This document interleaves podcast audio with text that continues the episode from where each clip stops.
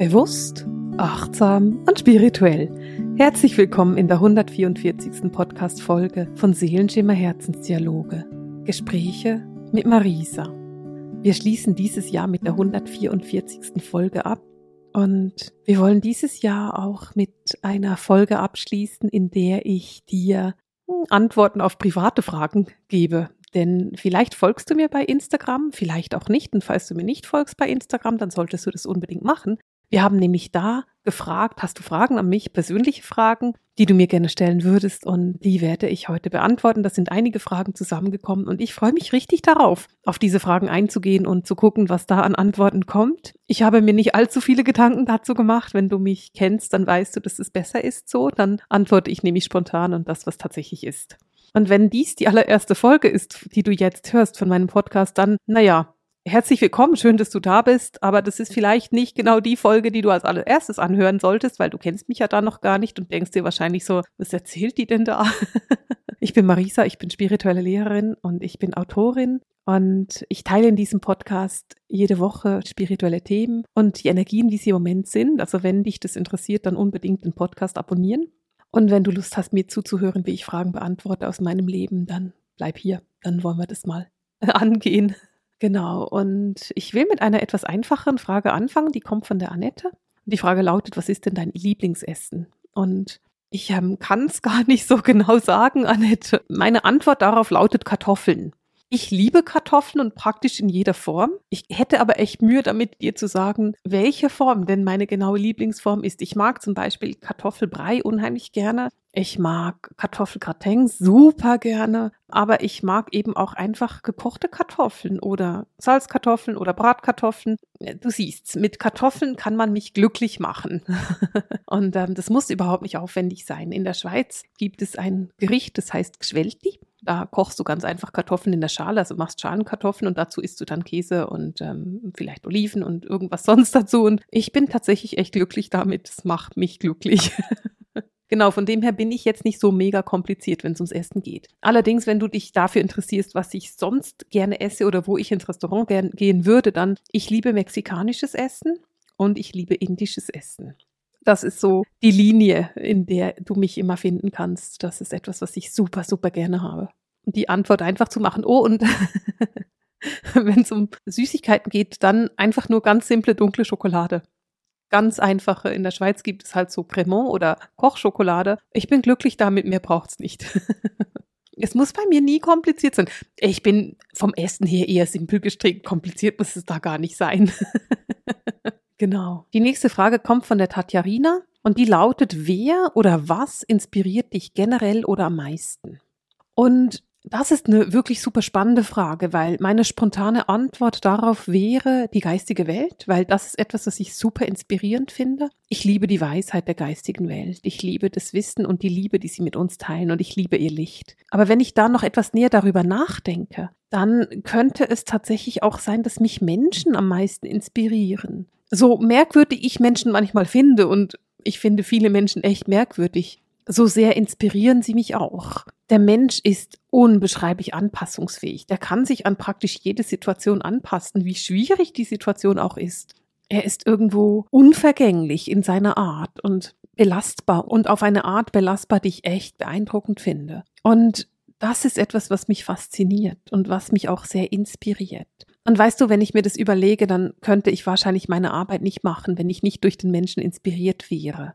Und von dem her ist meine Antwort auf die Frage, wer oder was inspiriert dich am meisten? Auf der einen Seite die geistige Welt, das Wissen, das sie mit uns teilt, die Seelen und ihr Wissen, das sie mit uns teilen. Und auf der anderen Seite der Mensch, die Menschen.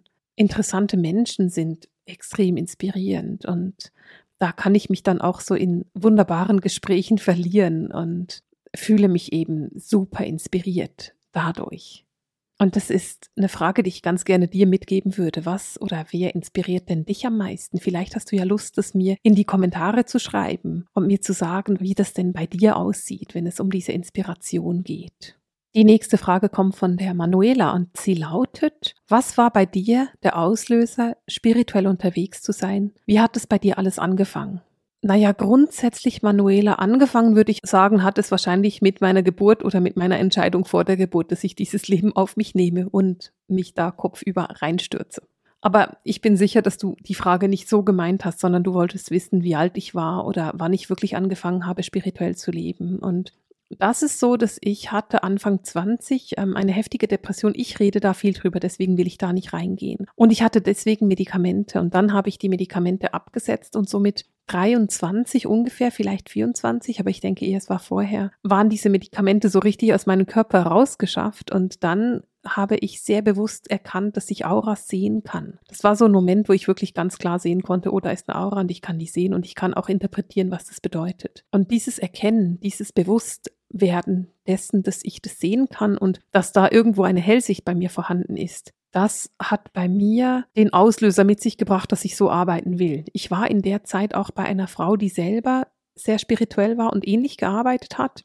Die war aber überhaupt nicht hellsichtig, sondern die war einfach hellwissend. Und wenn immer ich zu, bei ihr war und sie mir gesagt hat, da ist was oder da ist dies, konnte ich sagen, ja, ja, es sieht so und so aus. Und ja, ja, es kann, das ist das und das, was ich sehen kann. Und das fand sie sehr interessant und deswegen hat sie angefangen, mich ähm, sehr zu fördern darin und mir dann auch ihre schwierigen Fälle zu geben und zu sagen, kannst du mir mal helfen, ich brauche da Unterstützung dabei. Und so bin ich da reingekommen. Also im Rückblick würde ich sagen, ich war noch ziemlich jung und gleichzeitig war es für mich tatsächlich einfach das Einzige, was ich wirklich machen wollte. Es war das Einzige, was ich wusste, das macht mich glücklich und das Einzige, von dem ich sicher war, dass ich auch mehr als nur drei Jahre Lust habe, es zu machen, dass ich Menschen so gerne begleite auf diesem Weg, dass es für mich das ist, was mich unbeschreiblich glücklich macht und auch das, was mich bedingungslos glücklich macht. Denn Menschen so unterstützen zu können, wie ich das mache, ist nicht immer einfach. Ich habe mit harten Schicksalsschlägen und mit harten Schicksalen zu tun. Ich habe mit Menschen zu tun, die durch tiefe Traumata gegangen sind und die ich therapeutisch begleiten darf. Und das ist nicht immer einfach. Manchmal ist es richtig hart und ich höre Geschichten, von denen ich denke, oh wow, das ist einfach anstrengend. Und trotzdem macht es mich glücklich, auch wenn ich dann irgendwie vielleicht mal 60 Stunden die Woche arbeite oder 80 Stunden die Woche arbeite, denn das ist es, was ich machen will. Und wenn ich jetzt zurückdenke, wie das damals war mit 223, wo ich wirklich wusste, hey, das ist der Weg, den ich machen will, Damals hätte ich mir noch nicht denken können, dass es mich mal hierhin führt, wo ich heute sitze. Und gleichzeitig ist es aber genau das, was mich nach wie vor glücklich macht und es ist genau das, was ich will. Und ich habe diesen Weg auf mich genommen, weil ich weiß, dass es der einzige Weg ist, den meine Seele gehen will. Und so hat es bei mir begonnen. Und ich will damit übrigens nicht sagen, Manuela, dass wenn ich jetzt sage, ja, mit 24 hat es angefangen, dann hieß es nicht, dass ich mit 24 eine Praxis eröffnet habe. Ich habe die Praxis mit 32 eröffnet. Also ich habe mich so acht oder neun Jahre wirklich darauf vorbereitet, diese Praxis zu haben, dass ich Leute wirklich unterstützen kann, dass ich weiß, was ich mache und dass ich das wirklich auch gut machen kann. Also so schnell ging das dann nicht, einfach nur, dass ich das klar ausgedrückt habe. Und ich will an diese Frage auch noch gleich die Frage von Valentina anhängen, die lautet nämlich, wie war das für dich, als du das allererste Mal mit der geistigen Welt gesprochen hast? Und ich will die Frage ein bisschen detaillierter beantworten, Valentina, denn mit der geistigen Welt spreche ich schon seit ich denken kann dieses Gespräch mit meinen Geistführern, Engeln und mit den Wesen, die um mich herum sind, das ist etwas, was ich tatsächlich als ganz kleines Kind schon gemacht habe und ich habe nie aufgehört damit. Das heißt, für mich ist das Sprechen mit der geistigen Welt nichts, was ich sagen könnte, das war das erste Mal so, denn daran kann ich mich einfach nicht mehr erinnern. das ist schon so lange her und da war ich noch so klein, dass es für mich nicht ein bewusstes, ich gehe jetzt ins Gespräch mit der geistigen Welt ist. Und deswegen will ich dir dazu eine andere Geschichte erzählen. Und ich glaube, das ist das, was du hören möchtest oder solltest. Ich hatte nämlich so ein erstes Mal Sprechen mit der geistigen Welt, als ich meine eigene Ausbildung gemacht habe zum Channel-Medium, also zum wirklichen Channeln. Und ich war da in einer Gruppe von vielleicht etwa zwölf Menschen. Das ist zwölf Jahre her, also ist schon lange her. Und wir saßen da bei der Gruppenleiterin im Zimmer, in diesem Raum, in dem wir gearbeitet haben. Und dann ging es darum, einfach mal zu gucken, wer ist denn für uns zuständig sozusagen in diesem Sprechkanal drin? Also wer möchte denn eigentlich mit uns sprechen in diesem Kanal? Und ich bin das erste Mal in diesen Sprechkanal gegangen und habe mit diesem Wesen auf der anderen Seite gesprochen, das eben Erzengel Metatron ist. Das kennt ihr ja alle. Und ich bekomme Antwort von ihm. Und dieser Moment, dieses Dasitzen und in dieses innere Gespräch zu gehen, in diese Verbindung zu gehen und eine so klare Antwort zu hören von Erzengel Metatron, das war für mich ein so heiliger Moment. Das war für mich ein Moment, in dem ich wusste, ich bin zu Hause und ich bin genau da, wo ich sein sollte. Und es hat mich so glücklich gemacht, in dieser Verbindung zu sein, dass ich diese Arbeit einfach mit nach Hause genommen habe, dass ich mich entschieden habe, einfach weiterzumachen damit und nicht aufzuhören, sondern wirklich einfach in diese Verbindung hineinzugehen und mich dieser Verbindung hinzugeben. Und wenn du als Medium arbeitest, dann arbeitest du immer entweder aktiv oder passiv. Und das Sprechchanneling ist passiv, was ich gar nicht so gerne mache. Normalerweise arbeite ich lieber aktiv, denn da kann ich alle meine Sinne nutzen.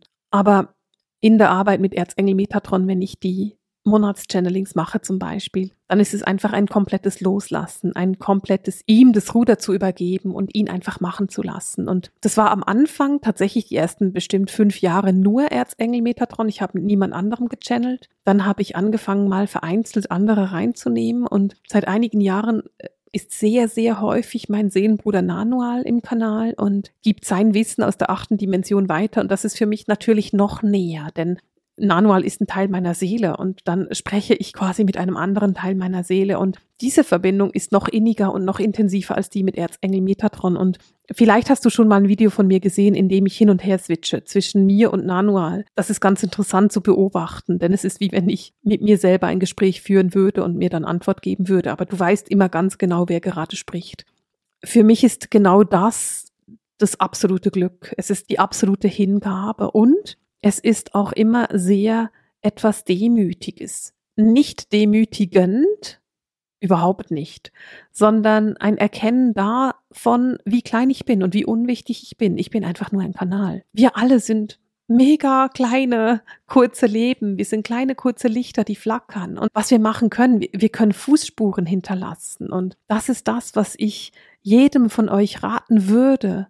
Es ist egal, wie groß und bekannt und wichtig du bist, aber solange du in der Lage bist, Fußspuren zu hinterlassen und die Menschen tatsächlich zu berühren, mit denen du lebst, das ist es, warum wir gekommen sind. Und das ist es auch, was ich machen möchte. Ich möchte die Menschen berühren, für die ich hierher gekommen bin. Und dieses Sprechen mit der geistigen Welt, dieses Channeln, dieses Wahrnehmen der geistigen Welt, das war für mich das, was ich in dem Moment, in dem Sprechkanal, war das für mich etwas, was mich wirklich tief beeindruckt hat. Zu deiner Frage, Valentina, passt die Frage von der Nicola auch ganz gut. Die fragt nämlich, wo hast du deine Ausbildung gemacht? Und Nicola, im zufällig weiß ich, wo du deine Ausbildung gemacht hast. Und im Gegensatz zu dir habe ich keine solche Ausbildung gemacht. Die habe ich nämlich selber erfunden. Die Ausbildung, die du gemacht hast, und ähm, die gab es noch nicht, bevor ich die gemacht habe. ähm, Nicola war bei mir Studentin. Bis jetzt gerade, bis vor zwei Wochen und hat wunderbar gelernt, wie sie die Arbeit macht, die ich mache. Nicola, ich habe sehr, sehr viel selbst gelernt, also Selbststudium, sehr viele Bücher gelesen und geübt, geübt, geübt, geübt, geübt, allerdings ohne Anleitung. Und das hat auch dazu geführt, dass mein Aufbau meiner sensitiven und medialen Fähigkeiten etwas chaotisch gelaufen ist. Im Sinne von, ich war immer sehr medial, ich wusste aber nicht, dass sensitiv und medial getrennt wird. Das habe ich erst festgestellt, da hatte ich schon lange 100 Prozent eine Praxis. Und dann habe ich festgestellt, dass das etwas ist, was man trennt. Was für mich völlig überraschend war, es geht gar nicht für mich. Also ich kann es überhaupt nicht so klar trennen.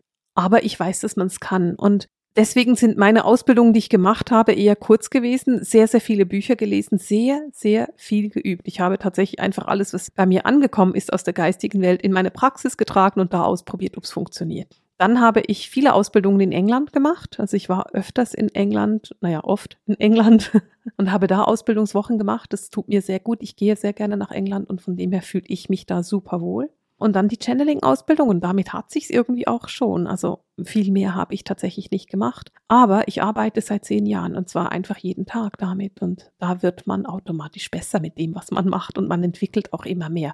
Oh, und wenn ich das so sage, dann stimmt es nicht. Ich habe auch noch eine Rückführungsausbildung gemacht. Ich habe die Ausbildung zur Rückführungstherapeutin gemacht. Das habe ich tatsächlich in einem Institut in der Schweiz gemacht. Das hat ein halbes Jahr gedauert. Genau.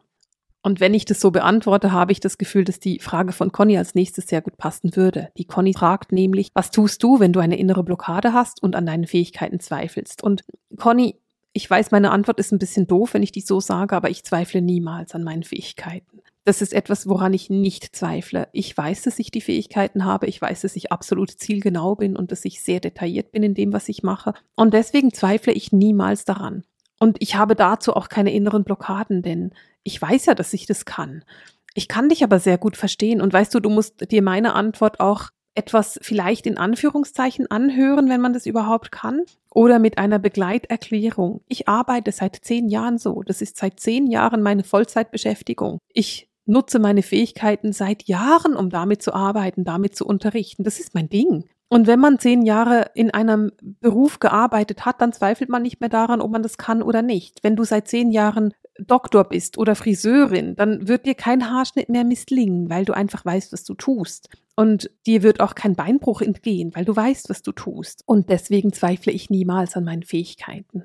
Wenn ich aber so ein bisschen in die Rolle der Lehrerin schlüpfen würde und wenn du mich als Studentin fragst, was soll ich denn machen, wenn ich Blockaden habe, dann würde ich dir raten, ein spirituelles Tagebuch zu führen. Und ich weiß, dass diese Antwort nicht so beliebt ist, wenn ich die sage.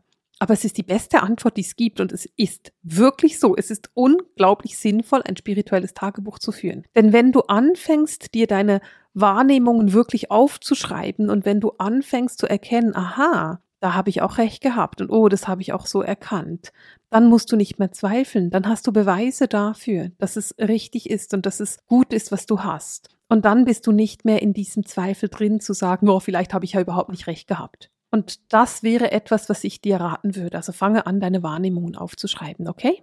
So, nun haben wir einige Fragen beantwortet, die irgendwie mit der Arbeit zu tun haben. Und ich will noch eine letzte Frage beantworten dazu. Und danach würde ich sagen, gehen wir mal noch ein bisschen in eine andere Richtung.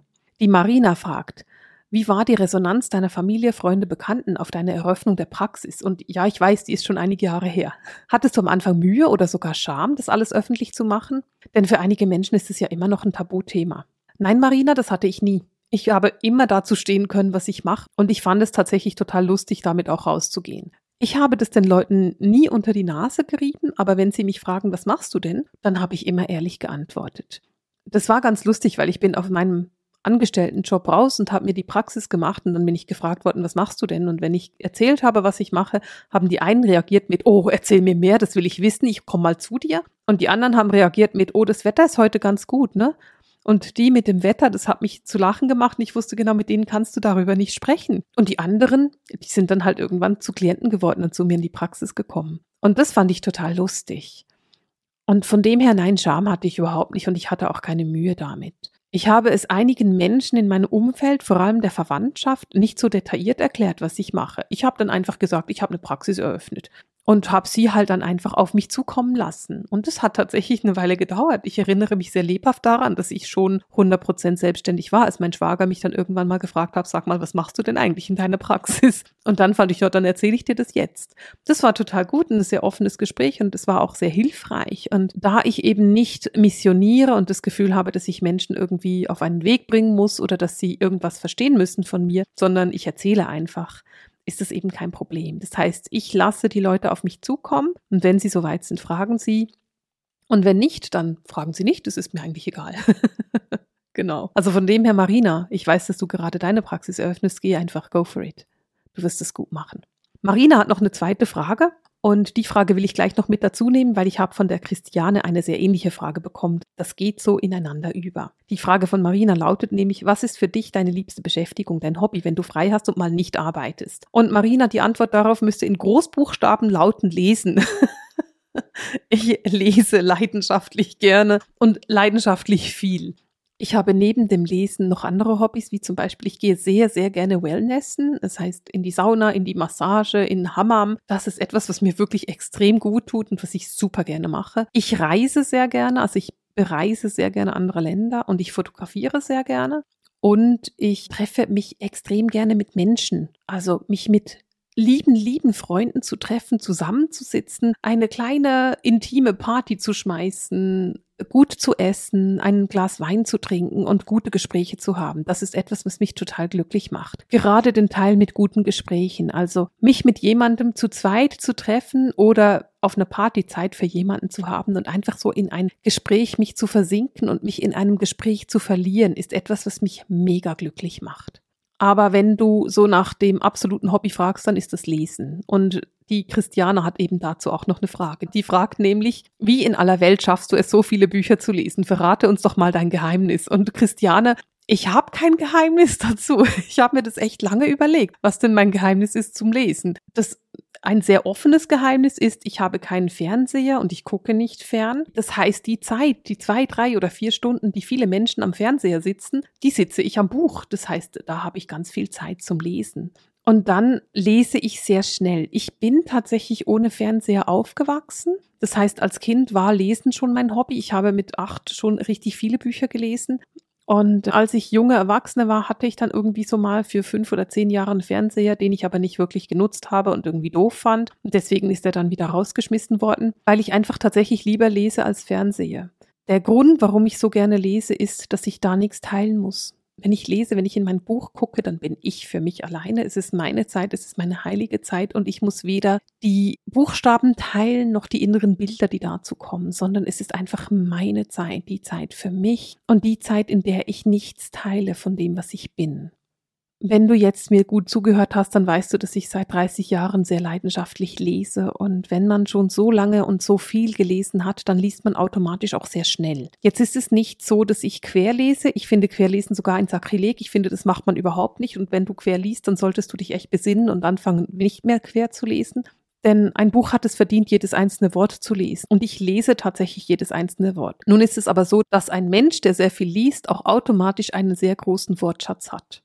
Und mit diesem größeren Wortschatz liest du auch automatisch schneller. Denn wenn du liest, liest du ja nicht die einzelnen Buchstaben, sondern du liest das ganze Wort. Sprich, das Wort und würdest du nicht UND lesen, sondern du liest nur und, weil du weißt ganz genau, wie und aussieht. Oder das Wort Hoffnung. Du weißt, wie das Wort Hoffnung aussieht. Du siehst das Wortbild und du liest eigentlich das Bild des Wortes und nicht wirklich das Wort selber oder die Buchstaben selber. Je mehr du liest und je größer dein Wortschatz wird, umso mehr Wörter kennst du auch und umso mehr Wortbilder kennst du auch. Und in dem Zusammenhang wirst du automatisch anfangen, schneller zu lesen, denn du musst nicht mehr die einzelnen Buchstaben lesen, sondern du setzt einfach nur noch die Wortbilder zusammen. Ich kann mich super daran erinnern, als ich in Australien war, und das ist doch 20 Jahre her, hat jemand mich mal dabei beobachtet, wie ich lese, und er hat gesagt, das sieht aus wie ein Computer, der so schnell hin und her geht. Also diese, die Augen flimmern so schnell hin und her, das kann man fast nicht messen. Und zwar einfach deswegen, weil ich so viele Worte halt schon kenne. Also weil ich bei so vielen Worten eigentlich nur das Bild des Wortes betrachte und nicht wirklich lese, was da steht. Das ist immer ganz lustig, wenn ich ähm, dann wirklich mal ein Wort lesen muss, weil es einfach nicht in meinem Kopf vorhanden ist und ich denke, was steht da genau? dann muss ich dann wirklich die Buchstaben lesen. So, also das eine Geheimnis ist, ich lese schon lange und ich lese schon lange viel und da ich sehr viel lese, lese ich rasend schnell und dadurch habe ich diese Möglichkeit. Die Frage von Christiane bezieht sich darauf, dass ich erzählt habe, dass ich einmal in einem Jahr wissen wollte, ob ich 52 Bücher pro Jahr lese. Das war, glaube ich, 2019. Und da habe ich mir einfach gesagt, so, ich schreibe mir einfach jetzt jedes Buch auf, das ich gelesen habe. Zum Rausfinden waren es denn 52. Und ich war im Mai bei 52. Also ich habe bis Ende Jahr bestimmt 120 Bücher gelesen gehabt. Das heißt, ich lese pro Woche ungefähr zwei Bücher. Und das ist etwas, das tatsächlich im Schnitt hinkommt. Also wenn ich meine Statistiken angucke auf meinem Kindle, dann lese ich ähm, pro Woche zwei Bücher. Und ja, wenn du das jetzt gehört hast, ich lese auf dem Kindle, weil wenn man in dem Tempo und in der Menge liest, wie ich das mache, dann braucht man ein Kindle. Sonst schleppt man nämlich immer einen extra Koffer voller Bücher mit rum und das habe ich keine Lust. Deswegen lese ich auf dem Kindle. Ich möchte noch eine Frage von der Annette beantworten. Die hatten wir am Anfang schon. Die Annette, die hat ein paar Fragen gestellt, die gut sind. Und zwar lautet die Frage, wenn du einen Wunsch frei hättest, was wäre das? Und ich möchte das für heute als die letzte Frage nehmen, die ich beantworte.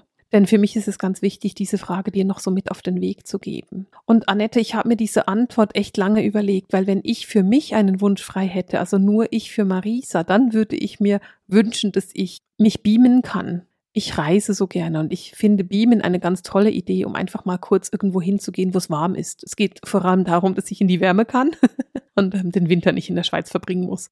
Ich für mich fände Beamen ganz toll oder fliegen zu können. Das fände ich auch großartig, dass du ganz schnell von A nach B kommst. Das würde ich echt gerne können.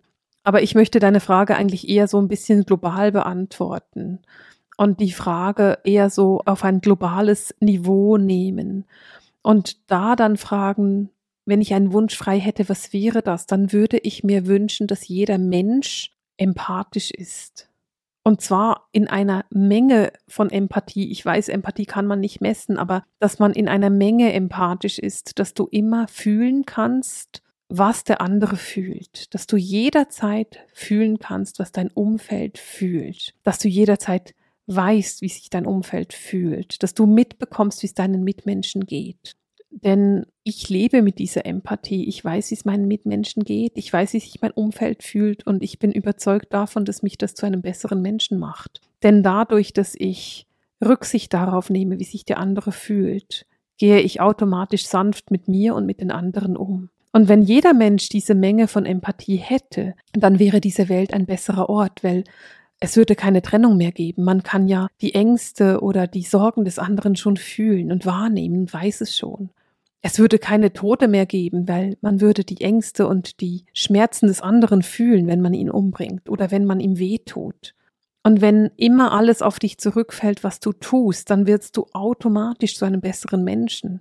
Wenn alles, was du tust, wenn jede Reaktion, die darauf entsteht, bei dir wiederum ankommt, dann wird die Welt zu einem Ort, wo die Menschen Rücksicht aufeinander nehmen, wo die Menschen wirklich im Miteinander leben wollen, denn sie sind dann daran interessiert, dass es den anderen Menschen ebenso gut geht wie ihnen.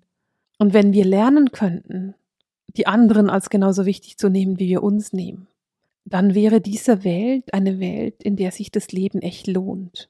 Mein Wunsch, dass alle empathisch wären, hat aber nicht nur den Wunsch im Außen, sondern es geht auch ums Innen. Denn wenn du beginnst, empathisch zu sein, bist du auch mit dir selber empathisch. Das heißt, du verlangst von dir nicht mehr, dass du perfekt bist. Du sagst dir nicht mehr, dass du sowieso nicht gut genug bist.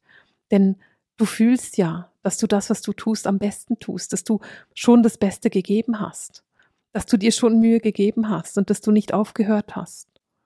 Empathie bedeutet, dass du im Außen und im Innen empathisch bist und ich kenne viele Menschen, die sind nicht empathisch im Außen, aber empathisch im Innen.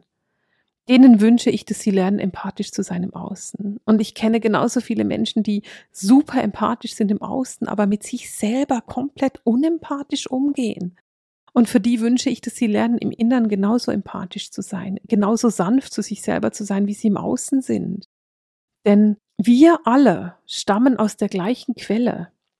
Und in jedem von uns ist die gleich große Flamme dieser Quelle oder der gleich große Tropf dieser Quelle. Und diese Flamme, dieses Licht, das in dir ist, wenn wir es alle heller machen können, dann ist die Erde ein Platz, an dem sich das Leben lohnt. Dann wird die Erde zu dem Ort, an dem alle hinwollen und an dem man wirklich einfach nur seinen Seelenweg gehen kann. Und deswegen würde ich mir wünschen, dass jeder Mensch empathisch ist. Und zwar in einer Art und in einer Menge, die wir vielleicht uns heute noch gar nicht vorstellen können. Und damit beende ich nicht nur diese Podcast-Folge, sondern auch dieses Podcast-Jahr. Ich wünsche dir ein wunder, wunderschönes Silvester. Ich wünsche dir, dass du die Rauhnächte, in denen wir uns befinden, genießen kannst und dass du wirklich mit dir selber in eine Tiefe gehen kannst, die dir gut tut. Nimm dir Zeit und überlege dir, was nächstes Jahr für dich auf dem Tablett steht, was du nächstes Jahr gerne tun möchtest. Und wenn du dir diese Fragen stellst, dann stelle sie dir bitte mit aller Empathie, die du für dich selber aufbringen kannst. Ich wünsche dir ein wunderschönes Jahresende, einen wunderschönen Silvester und einen großartigen Start ins 2022. Und wir hören uns nächstes Jahr wieder. Und bis dahin verabschiede ich mich mit den Seelenschimmer Herzensdialogen den Gesprächen mit Marisa. Alles Liebe!